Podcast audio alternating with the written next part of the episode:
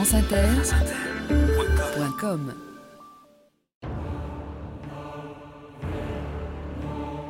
Nous avons fortifié les côtes de l'Europe, de la Méditerranée à la Norvège, et nous les avons dotés des armes les plus meurtrières que peut produire le XXe siècle. C'est pourquoi toute attaque ennemie est vouée à l'échec. Joseph Goebbels. «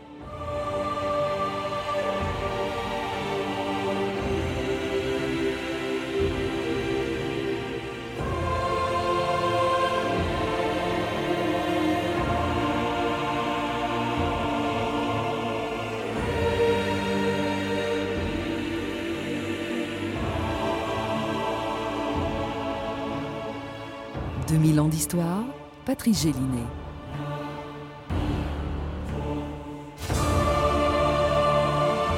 Le 23 mars 1942, une directive du grand état-major de l'armée allemande annonçait la construction de l'ouvrage militaire le plus formidable de tous les temps, le mur de l'Atlantique. Au moment où Hitler avait envoyé le gros de ses forces en Russie, il voulait empêcher un débarquement sur le front ouest en y faisant construire 15 000 bunkers sur les côtes occidentales de l'Europe, depuis le Cap Nord jusqu'à la Méditerranée.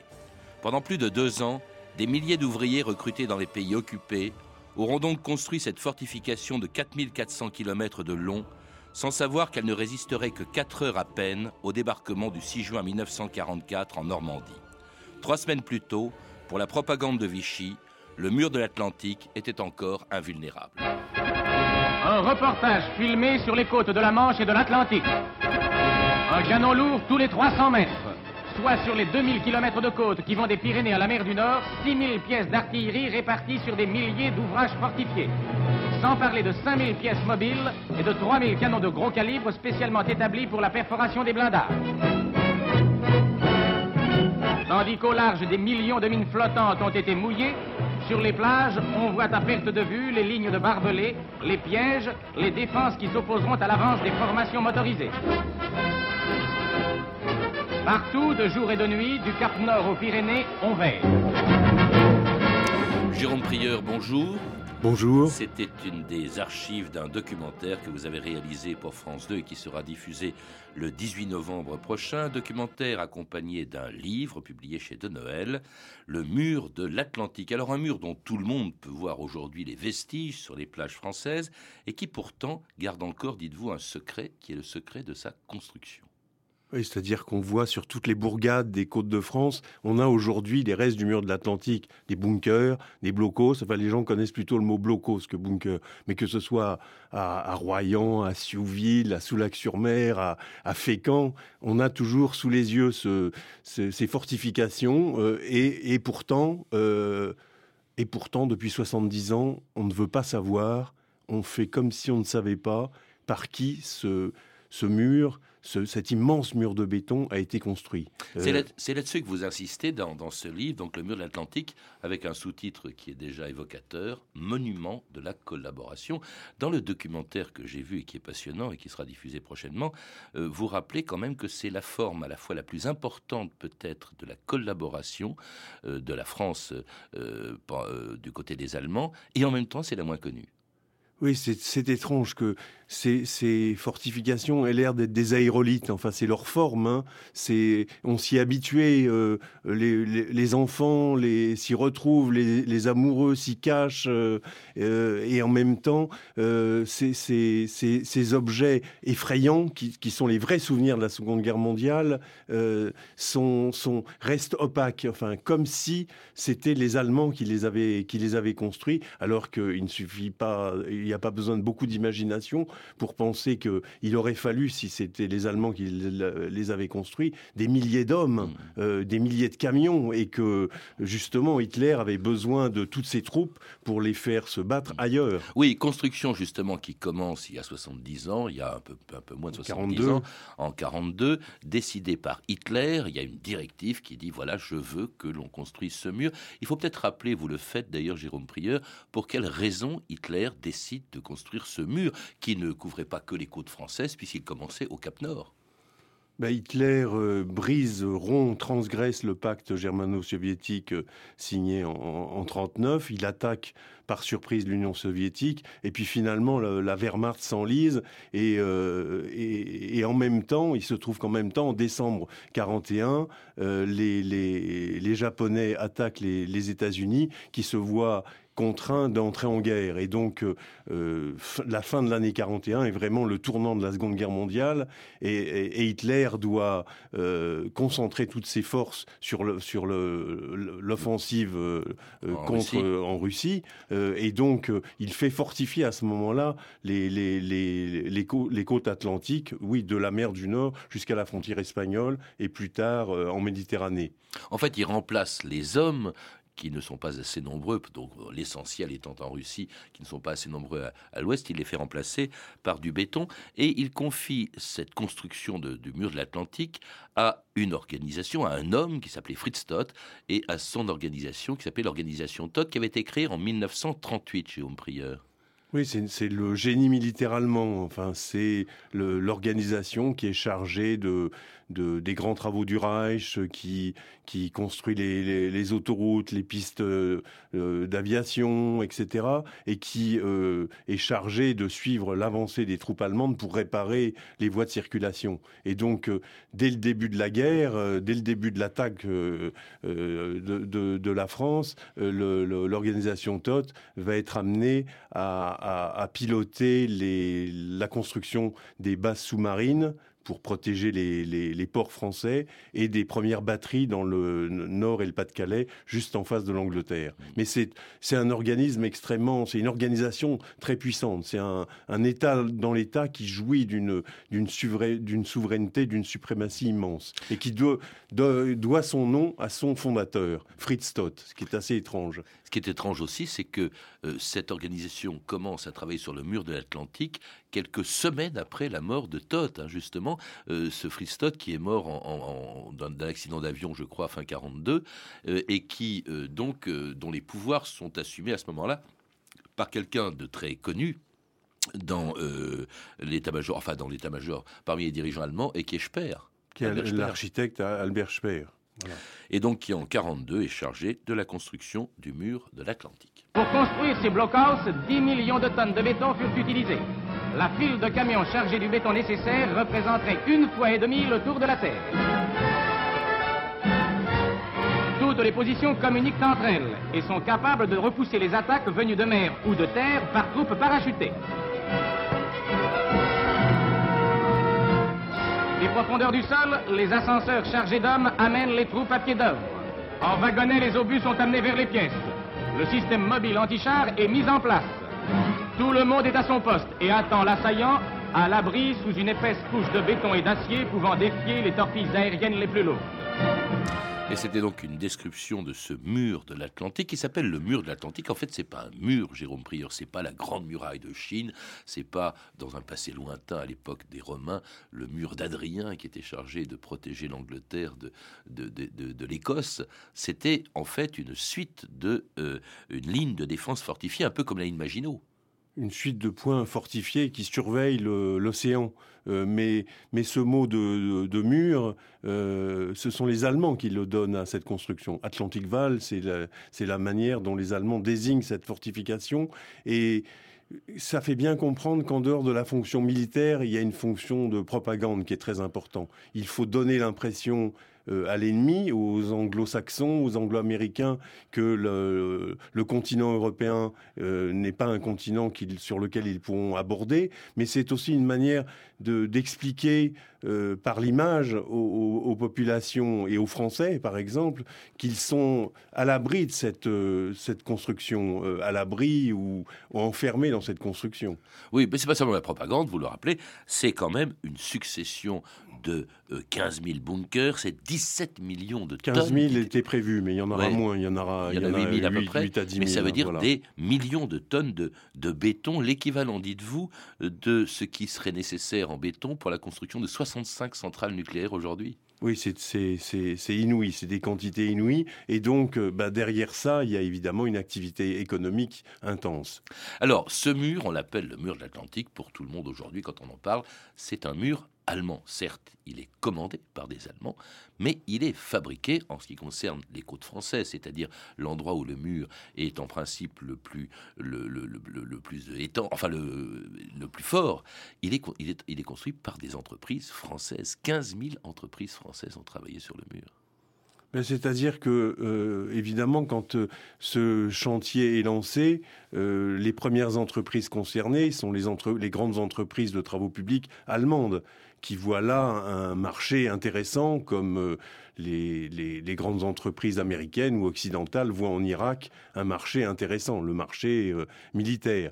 Simplement, euh, ça dépasse les moyens des, sociétés allemandes. Et donc les sociétés allemandes, les entreprises allemandes font appel à des sociétés françaises, les, des sociétés françaises avec lesquelles elles ont pu déjà avoir des relations économiques pendant l'entre-deux-guerres. Et ces sociétés françaises vont avoir évidemment évidemment un rôle majeur dans la construction du mur de l'Atlantique. Euh, on a parlé de, de 1000 à 1500 entreprises françaises du BTP, mais il s'agit de 1000 à 1500 moyennes et grosses entreprises françaises. Sinon, ça met en jeu euh, des, centaines et des centaines de sociétés artisanales. Le, BTP concerne des entreprises d'une, deux, trois personnes, des maçons, mais aussi des menuisiers, des électriciens, des chauffagistes, etc., qui voient là un remède à la crise économique qui est celle de l'occupation, évidemment. Alors, les entreprises que vous citez, qui n'existent plus pour beaucoup d'entre elles aujourd'hui, comme Compton Bernard, comme euh, Saint-Rapt-et-Brice, qui a été racheté par Vinci aujourd'hui, euh, les Ciments Lafarge, qui ont joué un rôle un peu ambigu d'ailleurs, parce que euh, dans certaines de leurs usines, ils refusaient ou ils travaillaient mal pour les Allemands, dans d'autres, en revanche, ils faisaient du zèle. Ben, oui, il y a des comportements très clivés selon les, selon le, ceux qui dirigent les entreprises. C'est-à-dire que pour Lafarge, on sait que l'entreprise qui est en zone occupée va essayer de tout faire pour freiner euh, la fourniture de ciment aux Allemands, alors que bizarrement, dans la société Lafarge, à Lafarge, qui est en, zone libre, au contraire, la société étant dirigée par quelqu'un qui juge la politique de collaboration euh, très souhaitable, au contraire, euh, l'alliance avec les, Allemands va fonctionner à plein régime. Mais il y a d'autres sociétés, il y a une quarantaine de sociétés de cimenterie françaises et qui donc vont tout naturellement travailler à plein régime pour le mur de l'Atlantique. Hein. Hein. C'est-à-dire que euh, on sait que 80% du ciment français euh, est, fourni aux Allemands euh, dans le, cadre de cette construction. Il ne faut pas oublier le bois de coffrage, c'est-à-dire en fait, on a les forêts landaises, par exemple, ont été décimées littéralement pour fournir du bois de coffrage pour le ciment qui est nécessaire. Il y a des quantités d'entreprises, toutes celles qui travaillent aussi pour les Allemands qui sont présents sur le mur ou pour les ouvriers qui y travaillent. Oui, des électriciens, des, plombiers, ceux qui assurent la ventilation, ceux qui, euh, ceux qui assurent les canalisations, ceux qui assurent les, les arrivées d'eau. Enfin, les, les blocos aujourd'hui, les bunkers euh, sont vidés. C'est-à-dire que j'ai pu visiter euh, certains ouvrages où il y avait encore des, des boiseries, de la menuiserie ou des traces de fil électrique. Mais pour nous, ce sont des lieux complètement déserts qui ont été pillés à la libération parce qu'on essayait de récupérer tous les matériaux mais il faut bien avoir à l'esprit le fait que ça mobilisait une quantité énorme de gens. Enfin, le transport aussi pour amener les, matières, les matières premières.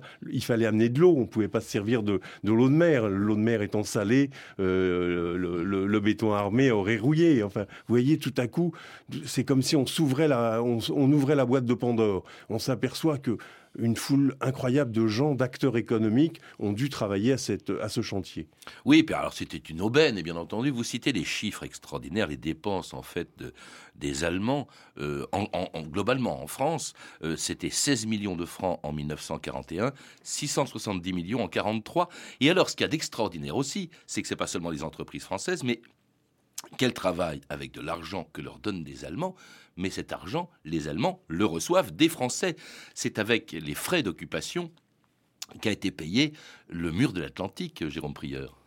en étudiant le mur de l'Atlantique, j'ai découvert une sorte de machine infernale. C'est-à-dire que euh, on pense que le mur a été construit par les Allemands, puis on se rend compte qu'il a été construit en partie par les Français, et puis euh, cran supplémentaire, on se rend compte que le coût faramineux du, chantier n'a pas été payé par les Allemands, mais aussi par les Français. C'est-à-dire que euh, au moment de la enfin de l'armistice, euh, ben, les Français ont été condamnés à payer euh, des frais d'occupation qui finalement ont doublé le, le, budget de la France, et, ces sommes considérables d'argent ont servi 400 millions de francs par jour. C'est-à-dire de quoi entretenir une armée de 10 millions d'hommes. C'est inouï, et donc ben, cet argent a été canalisé dans la par la, construction du mur de l'Atlantique et tous les frais annexes.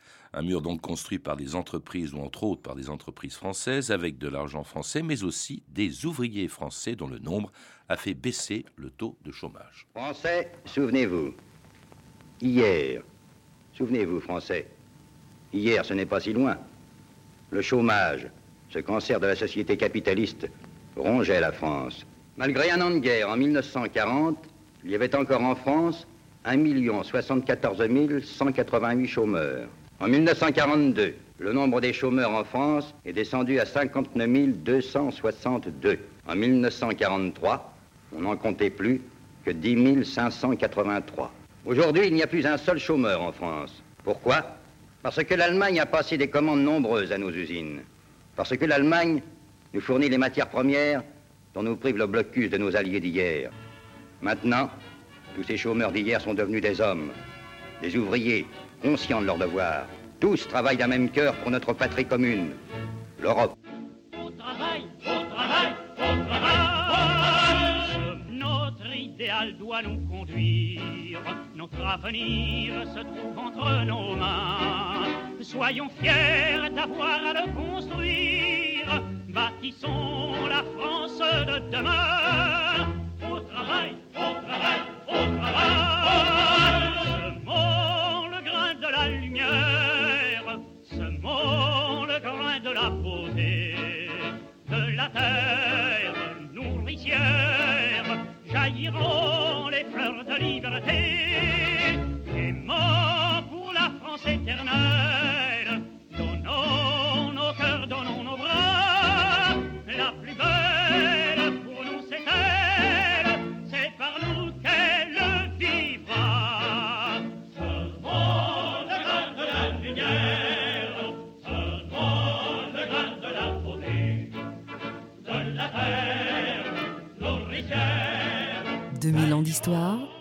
Gélinet. Et une chanson accablante d'André Dassary que l'on chantait donc à l'époque où les Français travaillaient non pas pour la France éternelle mais pour le mur de l'Atlantique, Jérôme Prieur. C'est assez impitoyable cette chanson euh, qui, euh, au fond, que, faisaient les, Français sur le mur? Eh bien, ils étaient chargés euh, de construire un mur qui était destiné à empêcher précisément leur libération. C'est ça le secret du mur aussi. Oui, c'est une prison, c'est une prison et, et, simplement, c'est une, une construction dans laquelle les, les, les gens ont été euh, enfermés. Et donc cette chanson, elle est vraiment dans, dans, dans l'air du temps. C'est-à-dire que pour Vichy, il faut bien comprendre qu'il met à son fronton travail, famille, patrie, qui met le travail en premier.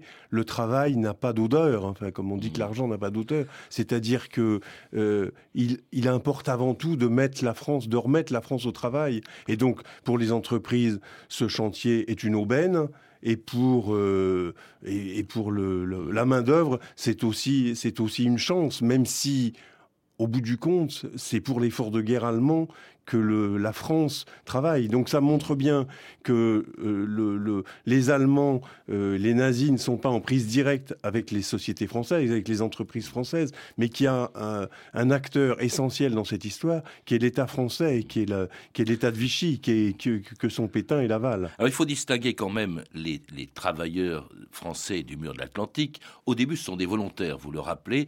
Euh, effectivement, ils sont payés deux fois plus que les ouvriers deux français à trois qui fois travaillent plus, oui, dans c'est d'autres ça. secteurs, Oui. ils ont une protection sociale supplémentaire, donc ils vont travailler sur le mur pour faire Oui. vivre leur famille, Oui. etc. Oui. Ensuite, Pourquoi? Parce que les, oui. les Allemands ont besoin d'une d'une main d'œuvre très spécialisée et donc euh, cette main d'œuvre spécialisée, quand elle n'est pas dans les stalags et les offlags, eh ben on la on la recherche activement. Et puis ensuite, ils sont réquisitionnés. Cette main-d'œuvre commence à manquer.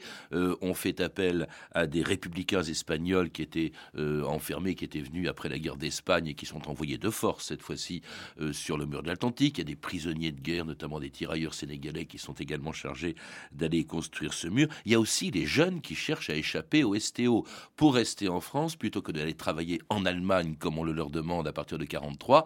Ils vont travailler sur le mur de l'Atlantique en France. Il y a une diversité incroyable de, main-d'œuvre et de conditions de vie. Et donc, euh, ça rend la mémoire de cette histoire difficile, puisqu'elle réunit à la fois des gens qui ont pu profiter du système et d'autres qui n'ont eu aucun choix. hein. Euh, on dit qu'il y a 10 000 juifs, il y a les Espagnols euh, qui, ont été livrés par Vichy aux Allemands quand le Reich a réclamé de la main-d'œuvre. les, travailleurs espagnols qui, pouvaient provoquer une concurrence déloyale, euh, les, ouvriers français ont été livrés aux Allemands pour construire les bases sous-marines. hein. Ce sont eux qui ont construit beaucoup les bases sous-marines.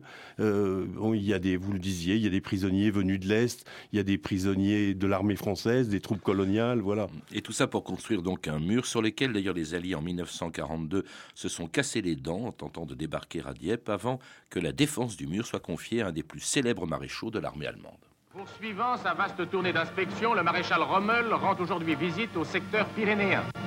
Sur toutes les côtes de l'ouest européen s'étend le plus gigantesque système fortifié qui ait jamais été construit. Du Cap Nord aux Pyrénées, des centaines de milliers d'hommes veillent. Si la guerre devait se déchaîner sur notre sol, des milliers de casemates seraient prêts à croiser leur feu. Compte tenu de nos installations fortifiées, compte tenu de l'excellent moral de nos troupes, du nouvel armement et des moyens dont nous disposons, nous pouvons envisager l'avenir avec la plus grande sérénité. Nous n'avons plus à nous poser la question si tout va bien ou pas, tout va bien. Avec ce qui les attend ici, les Anglais ne reviendront pas. L'autre jour, les Anglais, comme un essaim de guêpes, ont voulu débarquer à grand fracas à Dieppe.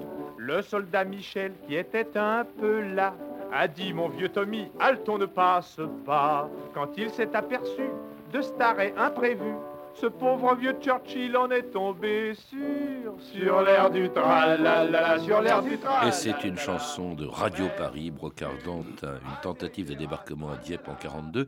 Tentative de débarquement après laquelle, euh, vous le dites, euh, Jérôme Prieur, Pétain aurait demandé aux Allemands un créneau français sur le mur de l'Atlantique. Il aurait écrit cette lettre le, 22 le 21 août 42. En raison de la dernière agression britannique qui s'est déroulée cette fois sur notre sol, je propose d'envisager la participation de la France à sa propre défense, cette intervention étant l'expression sincère de ma volonté de faire contribuer la France à la sauvegarde de l'Europe.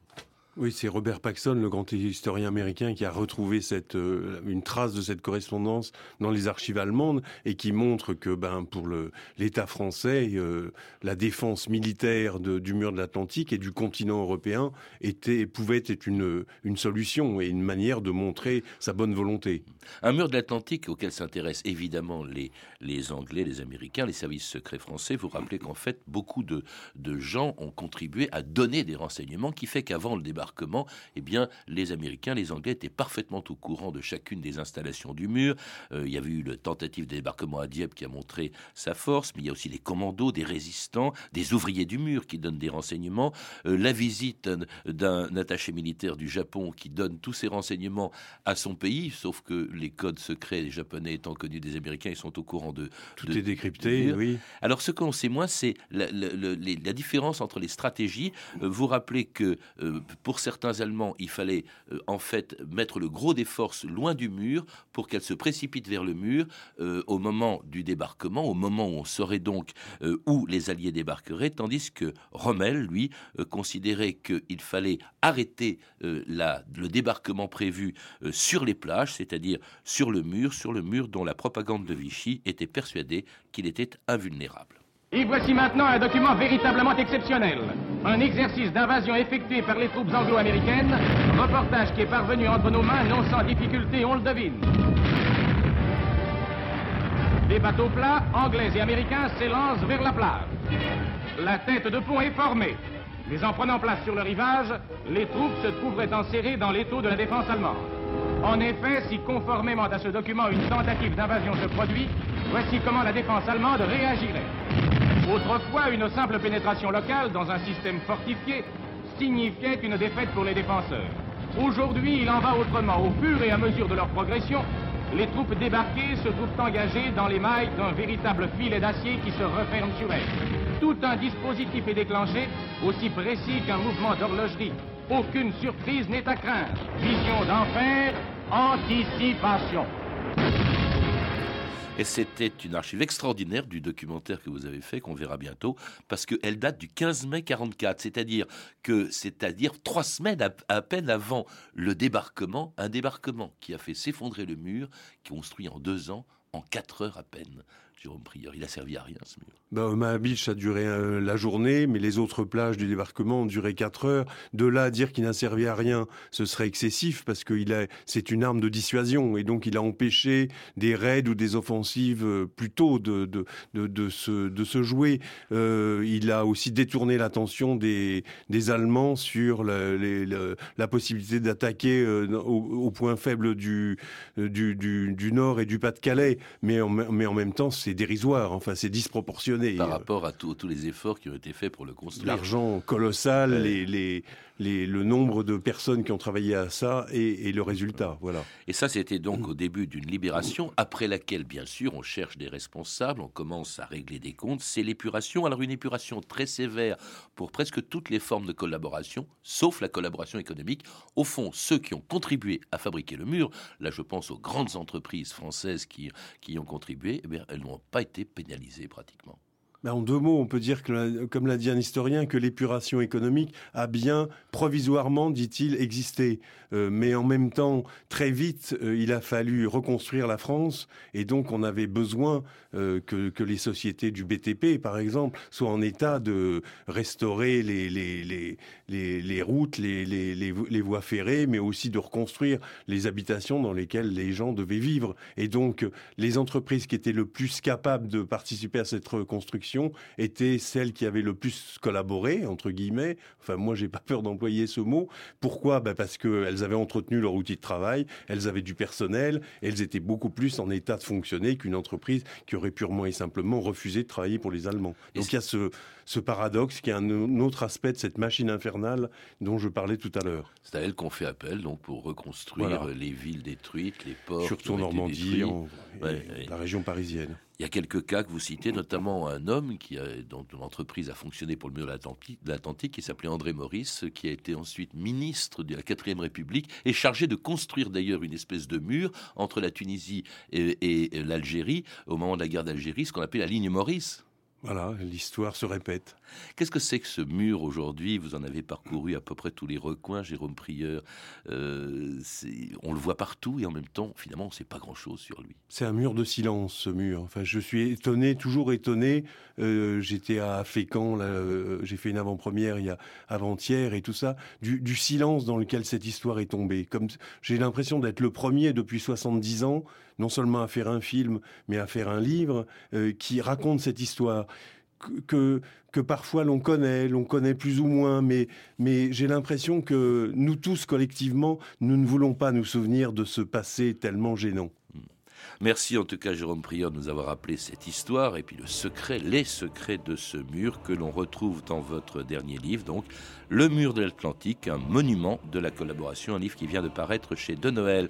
Et vous êtes également le réalisateur de ce documentaire dont on a parlé, Le mur de l'Atlantique, qui sera diffusé le 18 novembre prochain à 22h30 sur France 2 et dont on a pu entendre beaucoup d'extraits, dont je rappelle le 18 novembre prochain à 22h30 sur France 2. Je signale que vous êtes également l'auteur au seuil de Rendez-vous dans une autre vie, une réflexion sur les fantômes du passé qui hantent certains lieux chargés d'histoire.